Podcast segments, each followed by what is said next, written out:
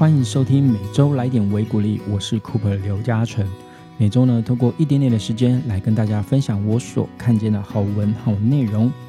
今天要来跟大家分享的是来自于一本叫做《新人间革命》里面的一段话，它也是池田先生的著作之一。里面呢有一段话是这样说：“他说，人生的成败不是一年两年决定的，而是一生。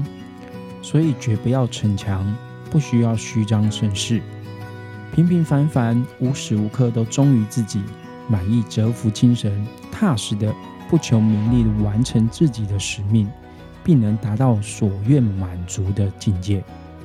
看到第一段话的时候呢，就觉得哇，这真的是一个很大很大的提醒。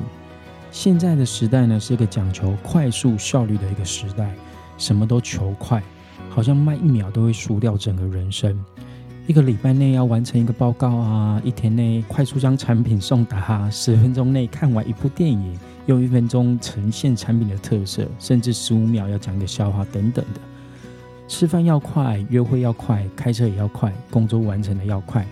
对快的追求，好像会让我们错失许多美好的事情。然而啊，做什么事情并非快就好了。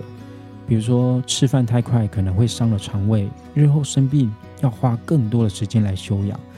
工作只要求快，就可能会欠缺周详的考虑。失败后重做，反而要花更多的时间，所以古人才会说“欲速则不达”。“欲速则不达”呢，是出自于《论语·子路》，就是子曰有说：“吾欲速，吾见小利；欲速则不达，见小利则大事不成。”我们大家都知道，孔子有很多弟子嘛，那其中有一个叫做子夏，子夏是孔子七十二个得意弟子之一哦，他一生好学。他不但是学识渊博，而且品德高尚。有一年啊，这个子夏因为才能出众，所以被派到举父这个地方做地方官。那临行之前啊，他向孔子请教这个为政之道。孔子就告诉他说：“欲速则不达，做事情不要这么着急，不要因为眼前的一些微小的好处而忘了大局。一昧的求快啊，非但不能起到好的效果，反而容易误了大事。”其实啊，慢下来也是一种智慧。生活上啊，有很多事情往往都是在忙中就容易犯错，或者是忘东忘西，忽略了很多重要的事情或细节。那我们这个台语啊，闽南话也常说“假定的弄破袜”嘛。在忙碌的时候啊，只要静下心来，仔细思考或判断一下，就能够在适当的时间做适当的事情。那孔子啊，要求子夏从政不要急功近利，否则就无法达到目的。不要因为贪求一些小利啊，不然这样会做不成大事。那些走得太快的人，其实就是成了欲速则不达的下一句，见小利则大事不成，最终一事无成。这样，那我们呢，其实可以试着从当下开始来慢下来。现在不少人似乎少了些耐心，多了些急躁；少了些冷静，多了些盲目；少了脚踏实地，多了急于求成，而让自己变得更加焦虑。而一当我们感到焦虑的时候，往往很多事情就会因此而卡住。不晓得大家有没有曾经感到焦虑的时候，但又不知道该怎么办的时刻呢？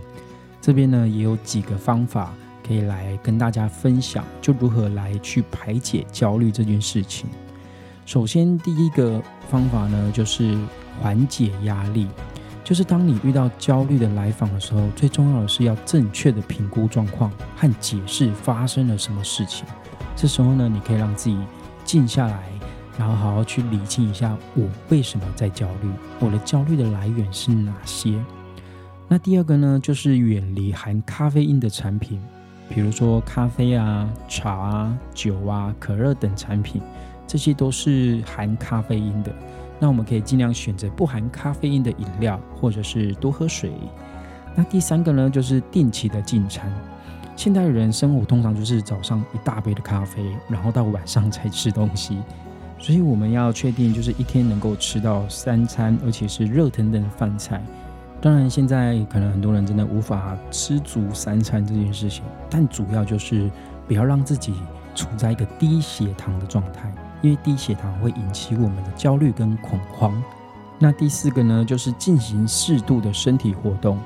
就是如果没有做任何运动的话，身体会变得很虚弱，但过度运动哦也会引发焦虑的症状，所以可以尝试着一些，比如说游泳啊，或徒步几公里、散散步啊，都是一个很好的方式。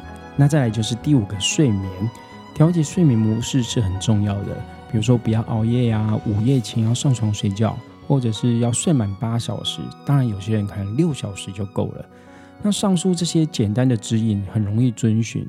但没有他们啊，任何治疗都是没有效的。